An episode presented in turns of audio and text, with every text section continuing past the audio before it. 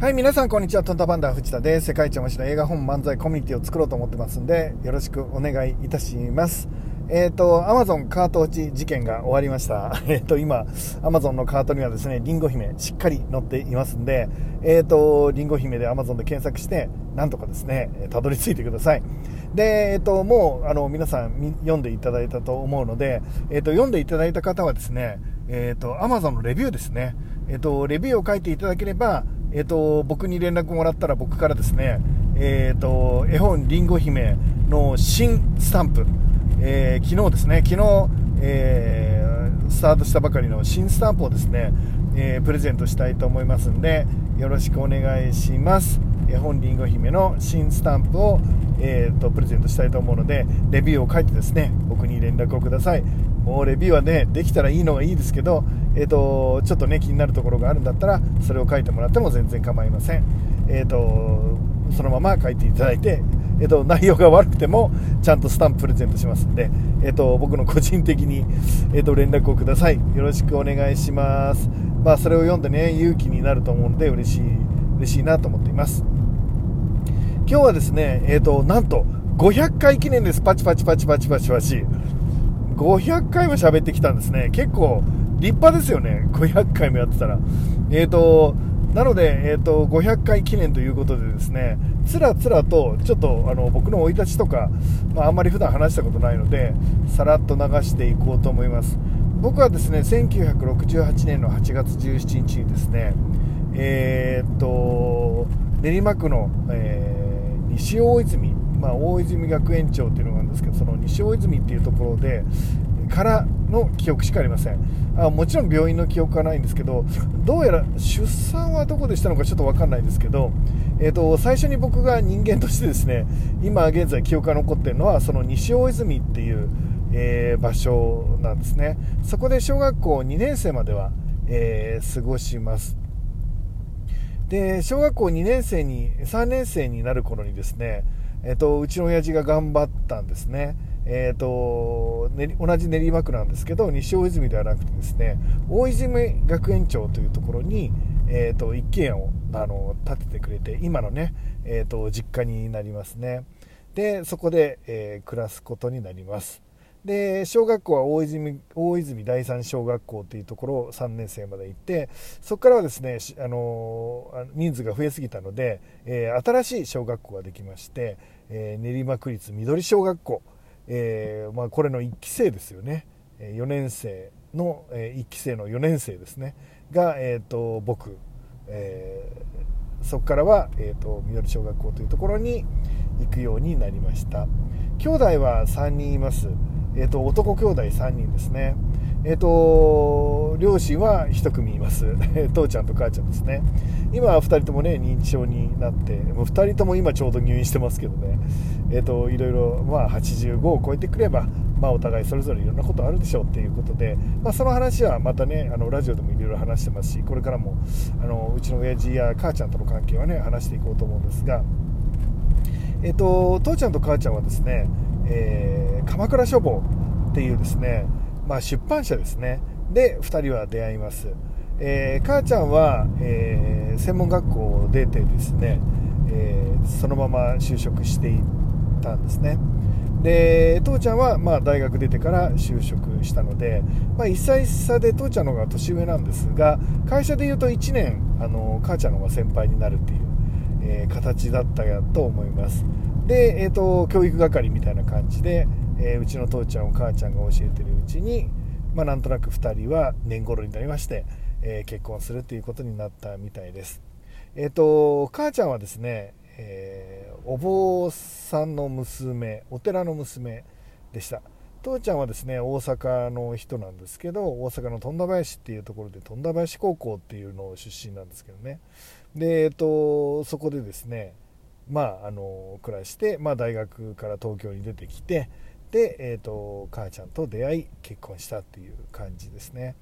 えー、当時のファッション誌ですね。父ちゃんはその後広告部長さんという鎌倉書房のねミセスとかマダムとかあの古い 古い人っていうか僕世代からもうちょっと上の人だと、まあ、聞いたことがあるあかもしれないですね。もうもう本当にめちゃめちゃ雑誌が作ればいくらでも売れたっていう時代の雑誌の広告部長さんなので、まあ親父も随分派手な仕事あの生活をしてたし給料ももう全然すごく良かったんじゃないですかね。なのでいわゆる僕の幼少の頃はですねお金に困るっていうことはほぼほぼなくて、まあ、優雅にあの暮らさせてもらってたっていうのが実情ですね。兄弟は3人いました。えっ、ー、と上の2人はですね本当にあのすごいというかもう圧倒的な力があのあるんですね、まあ、僕よりもちろん強いし、まあ、一番上の兄貴はですねあの分かりやすいエリートですね、えー、エリートです。あの頭も良かったし、まあ、運動もね学校で一番できて足も学校で一番速くて成績もオール良いとか今、えーと、オール5っていうんですかね、えーと、感じの成績の兄貴ですね、えーと武蔵高校っていうところから東大に行ってみたいなあの分かりやすい感じのえー、エリート。練馬区だとねみんな武蔵って男の子武蔵中学武蔵高校。まあそれから東大みたいな感じが一番いい感じだと思うんですけどまあそれ練馬区としては最高峰のね 当時の。まあそういうのがまあうちの兄貴でしたね。でえっと運動もあの頭も良くてあのすごかったですね。で兄貴が小6の時に僕は小1ぐらいになるんですが2番目の兄貴が兄貴一番上の兄貴が小6の時小4ですね。で僕が小1っていう。1年だけ小学校に3人とも揃ったっていう時がありましたね。でその真ん中の兄貴はもうまあ本当に運動もできて、まあ、野球部で、あのクリーンアップを打ってキャプテンでみたいな感じの人ですね、まあ、成績も良くてですね1番で足も速くてみたいな感じであと喧嘩も強かったので、あの近くの公園をですね、あの野球とかやりたいとかあるじゃないですか。でそういう時はですねえーと、場所取りとかあるんですけど僕ら小さくても、えーと、藤田先輩の 弟さんっていうことでですね皆さん恐れてあの場所を開けてくれるっていう。そういう感じでしたね。まあそういうできる兄貴で強い兄貴だったのでまあまあまああのとにかくあの僕が歯向かうっていうことは、まあ、全然できなかったっていう感じですね。えっ、とめちゃめちゃ強かったしね。だ何やっても僕は不器用で、えーと、兄貴たちには全然勝てないっていう。頭も兄貴の方が断然いいし運動も兄貴たちの方が断然できるし、えーと、喧嘩も兄貴たちの方が、まあ、当然一番あのその頃圧倒的に強いわけですよね。なので、えーと、僕自身はですねあいつもあの家の中ではですね一番弱いものということで、まあ、虐げられいじめられてたっていうのが、まあ、幼少の頃だと思います。でえっ、となので、えっと、いつもあのいじめられてたわけですよね、家の中で。兄貴たちにもいじめられて、ですね何よりもうちは父ちゃんがもう本当、ヤクザみたいに怖い人で、まあ、すぐ殴るし、すぐ蹴るし、怒鳴るし、えーと、冗談じゃなくて、ですね、まあ、あの親父がこう帰ってくるのが本当に嫌で、えー、土曜日とか日曜日って家にいるとあの父ちゃんに会わなきゃいけないじゃないですか。もう怖くてそれが本当に嫌であのだから平日が好きでしたね土日は父ちゃんが家にいるので本当に嫌な気持ちがしてたんですねなので親父が車で、まあ、会社に行ってですね車で帰ってくるときに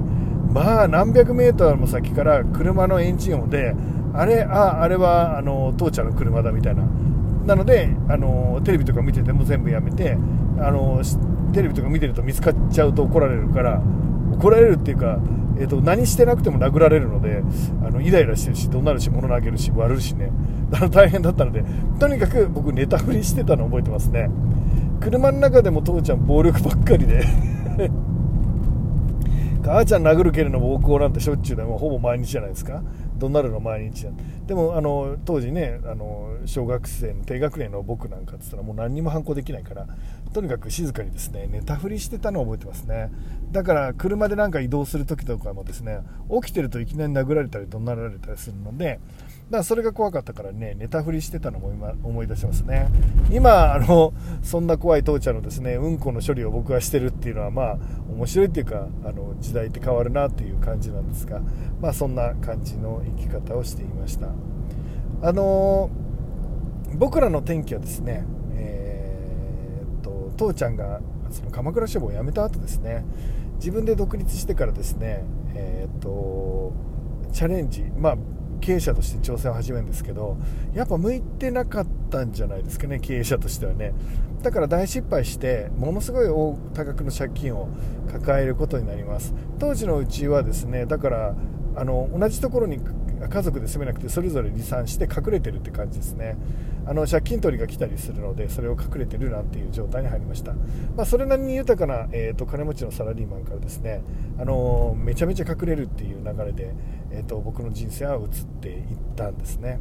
で、えーと、そこからあの大学に行って、まあ、僕は社会人になってくるわけですけど、まあ、その間もねいろんなところであのそれぞれが過ごしてたんですが、えー、と別々にね。で徐々に借金とかを返し始めた親父はですねある日ですね、えー、とこれ冗談じゃなくある日僕家に帰ったら自宅がですね本堂になってたんですよね。面白くないですか？お寺になってたんです。皆さんありますか？ある日家に帰ってたら家がお寺になってたってことありますか？ないですよね。まあ僕はそういう経験をしたっていうことですね。おかしかったですね。だから親父と母ちゃんが急に坊主になっちゃったんですよね。まあいろいろあったんでしょうね。まあ縁は、あの、母ちゃん方の、えっ、ー、と、実家お寺なので縁がないわけではないんですけど、まあ、この間までサラリーマンで経営者で、急にお坊さんって、何なんだそれはって思いましたけどね。で、自宅一回今まで掘りごたつでテレビ見てた部屋が本堂にね、変わってたんですよね。いや、めっちゃ面白いなと思います。えっと、僕はそんな生き方をしてきました。で、えっと、父ちゃんが、えっと、出版社を辞めた、自分で会社を作って出版社を作って、大失敗して何億の借金を抱えて辞めた年に、僕はですね、実は父ちゃんが坊主になる年に僕は出版社を立ち上げます。えー、これからも全力で頑張っていきたいと思います。えっ、ー、と、500回、えー、501回、1000回まで頑張っていきましょう。よろしくお願いします。いってらっしゃい